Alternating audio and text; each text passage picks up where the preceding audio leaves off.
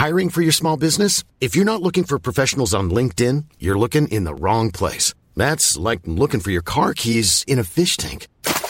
LinkedIn helps you hire professionals you can't find anywhere else, even those who aren't actively searching for a new job but might be open to the perfect role. In a given month, over 70% of LinkedIn users don't even visit other leading job sites. So start looking in the right place. With LinkedIn, you can hire professionals like a professional. Post your free job on linkedin.com slash people today.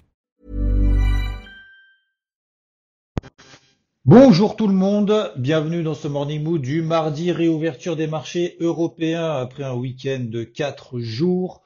Alors, c'est un peu dispersé hein, globalement sur les indices. On a le Nikkei cette nuit qui s'est mangé quand même une petite tatane. Hein, euh, excusez-moi, c'est un petit peu vulgaire, mais c'est comme ça.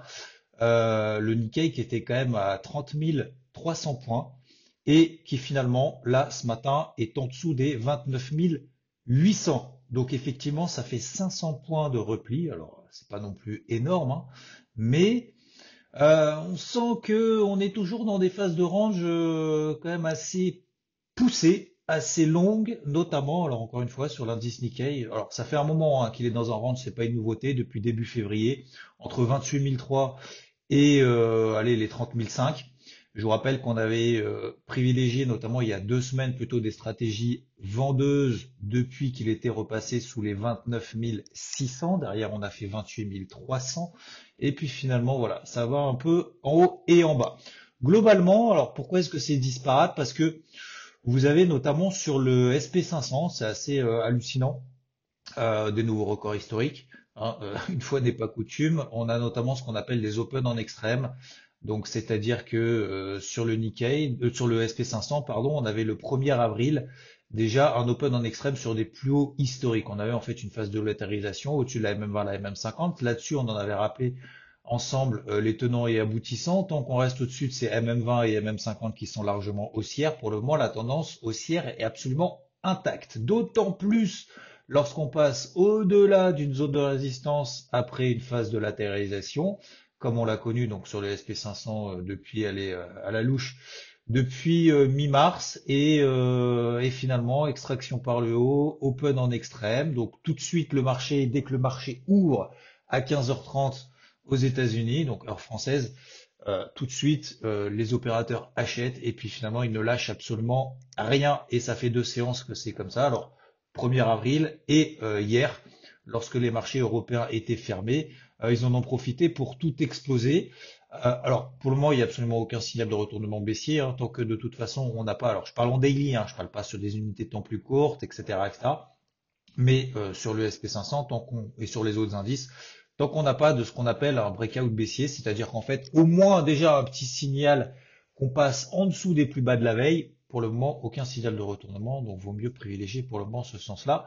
Alors, euh, il y a des petites phases, encore une fois, de latérisation. Il y en a un autre où je me suis planté. Alors voilà, je vous le dis, euh, quand euh, ça fonctionne, je vous le dis, et quand ça fonctionne pas, je vous le dis aussi. alors, j'ai rien fait là-dessus. Je surveillais, vous, si vous vous rappelez, hier matin, j'ai notamment dans le morning mood, si jamais le Nasdaq commençait à réagir sur les 13003, donc à la baisse, hein, parce que c'était une grosse zone de résistance, eh ben, je me poserais la question de, de prendre une position à la vente. Alors, Bon, heureusement, entre guillemets, on n'a pas eu de signal baissier là-dessus, euh, puisque derrière, il a complètement explosé, il a pris 300 points dans la foulée, euh, le Nasdaq a tout pété, pas tout pété puisqu'on n'est pas encore sur les records historiques, mais disons que là, clairement, on est dans un flux aussi absolument hallucinant, tiré donc par les technos, hein, parce que c'est le Nasdaq, euh, notamment Microsoft, notamment Google, qui font des nouveaux records historiques. Regardez les configurations de ces deux, actions en particulier. Google, qui était d'ailleurs dans une grosse phase de latérisation depuis le, 3 février. Alors, elle avait publié, elle avait publié, puis après, elle avait pris 7,5%, euh, sachant qu'elle était déjà sur des records historiques euh, à une hauteur absolument phénoménale. Et puis, euh, et puis depuis le, donc le 3 février, depuis sa publication, bah, il s'est rien passé. Et là, en deux jours, alors juste avant que les marchés ferment, et juste au moment où les marchés européens sont fermés, on a l'impression qu'ils font exprès de faire de créer des mouvements comme ça euh, au moment où les, marchés européens sont fermés et puis derrière finalement elle a tout arraché. Euh, c'est pareil pour Google, c'est pareil pour Microsoft, etc. Bref, euh, pour le moment, bah, ces boîtes-là, faut pas les enterrer non plus. Euh, donc le Nasdaq, voilà, je suis passé à travers. euh, alors heureusement, heureusement que je suis passé à travers, puisque encore une fois, je cherchais plutôt des positions à la vente. Euh, alors, on n'a eu aucun signal technique. C'est pour ça que c'est intéressant et c'est, je pense, une petite leçon aussi à, à retenir, c'est qu'il faut toujours attendre des, signaux à un moment donné euh, lorsqu'on arrive sur des zones. C'est pas juste parce que on tape une MM20, c'est pas juste parce qu'on tape un support, une résistance, ou euh, parce qu'on franchit un, support ou une résistance que ça y est, euh, forcément l'analyse technique est prédictive, premièrement, et deux que faut y aller un peu n'importe comment. Non, ça marche de temps en temps, mais pas pas souvent. Il faut encore une fois interpréter. Ça c'est peut-être la deuxième chose à retenir il faut aussi prendre en considération que l'analyse technique permet de matérialiser une psychologie de marché. Voilà. Donc pour le moment, la psychologie de marché, c'est tout simplement, encore une fois, pour rester sur le Nasdaq, c'était que sur cette zone, pour, pour le moment, elle passait jamais. Et ils ont profité de la clôture des marchés européens pour, euh, pour envoyer. Alors, c'est aussi lié peut-être à cette stabilisation sous les 1,70% du taux à 10 ans aux États-Unis. Alors, il n'y a rien, hein, il se passe rien là-dessus hein, depuis quand même trois semaines mais euh, peut-être que cette accalmie de cette remontée des taux à 10 ans, bah, peut-être que ça permet encore une fois de, de permettre au marché, je vais pas dire d'être euphorique, mais en tout cas de pas être clairement pas paniqué ou stressé pour le moment. Euh, sinon, me concernant, j'ai payé hier euh, l'argent, donc le silver, hein, euh, je crois qu'on en avait parlé également hier matin. Euh, pourquoi le silver? Parce qu'il surperforme par rapport à l'or, parce que lui, il est en tendance neutre alors que euh, l'or est en tendance baissière, en. Euh, on a eu une belle réaction, j'attendais une réaction sur les 24,60. Il a fait un trou légèrement en dessous, sous les 24. Je suis pas passé à l'achat pour le moment. Et puis finalement, j'ai vu qu'il a tenu. On a une belle impulsion en fin de semaine dernière qui était assez intéressante. On est dans une phase de range en horaire, donc pour le moment, n'y a pas d'excitation plus que ça. Euh, hier, on est légèrement passé au-dessus des 25, donc je suis rentré à l'achat autour des 25, donc c'est autour des cours actuels tout simplement, avec un stop juste sous les 24, 60, 24, 50 dollars. C'est euh, si on passe là en dessous, et ben tout simplement le la volonté acheteuse euh, sera remise en question. Euh, donc du coup, on a en fait un repli globalement aussi, un petit repli sur le sur le dollar, le dollar qui était en phase un peu d'accélération euh, depuis maintenant quelques jours euh, depuis quelques, je vais vous dire peut-être quelques semaines, oui, depuis deux trois semaines. Et puis finalement, le soufflet retombe un petit peu. Donc déjà, premièrement, je rappelle, ça nous a permis de prendre, une- de faire un beau trade sur l'eurodoll. Euh, alors c'est pas de sortir au point bas, mais pas loin quand même. Euh, pas loin, c'était les 1,1730. Donc euh, voilà, on a fait, euh, on a fait 1,17, euh, 1,1707. Et puis finalement, maintenant, on est au-delà des 1,18. Alors, ça m'inspire pas plus que ça, parce qu'on est toujours dans des tendances baissières très fortes. Alors oui, on réagit sur une première zone intermédiaire, mais comme je vous l'ai expliqué, moi j'ai une zone plutôt sur les 1,1630. Donc voilà, peut-être à très court terme, oui, mais pas plus que ça. Et voilà, alors euh, cette semaine, on n'a pas énormément de statistiques macroéconomiques.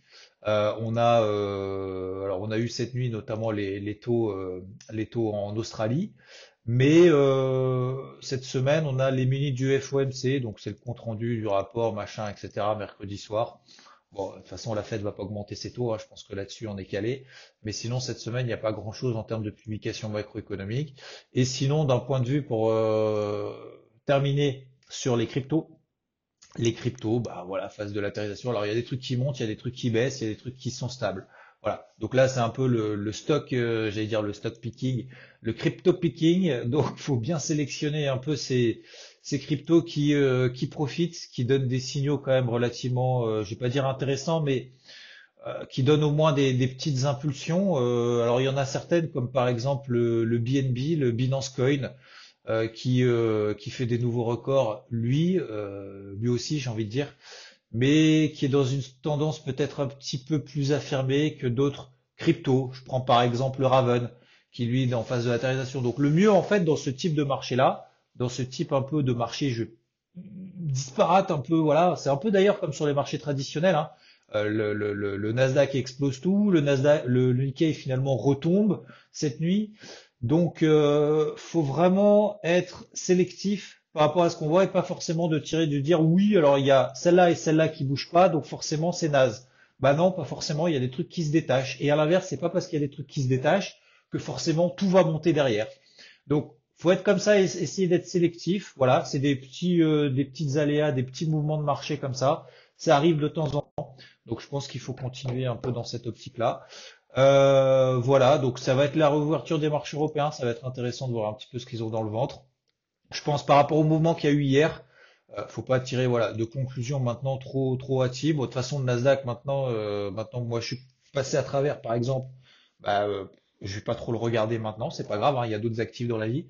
Euh, par contre, le Nikkei est en train de repasser sous les 29 700 points.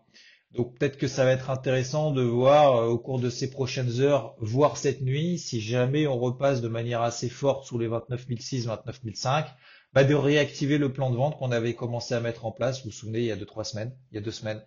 Donc ça, ça peut être peut-être intéressant. Et sur les marchés européens, bon, on va voir un petit peu ce qu'ils ont dans le ventre. Faut pas tirer trop de conclusions trop rapidement. Voilà, je suis passé à l'achat sur le silver. Je trouve que c'est techniquement propre. Ça fait un moment qu'on le surveille. Voilà.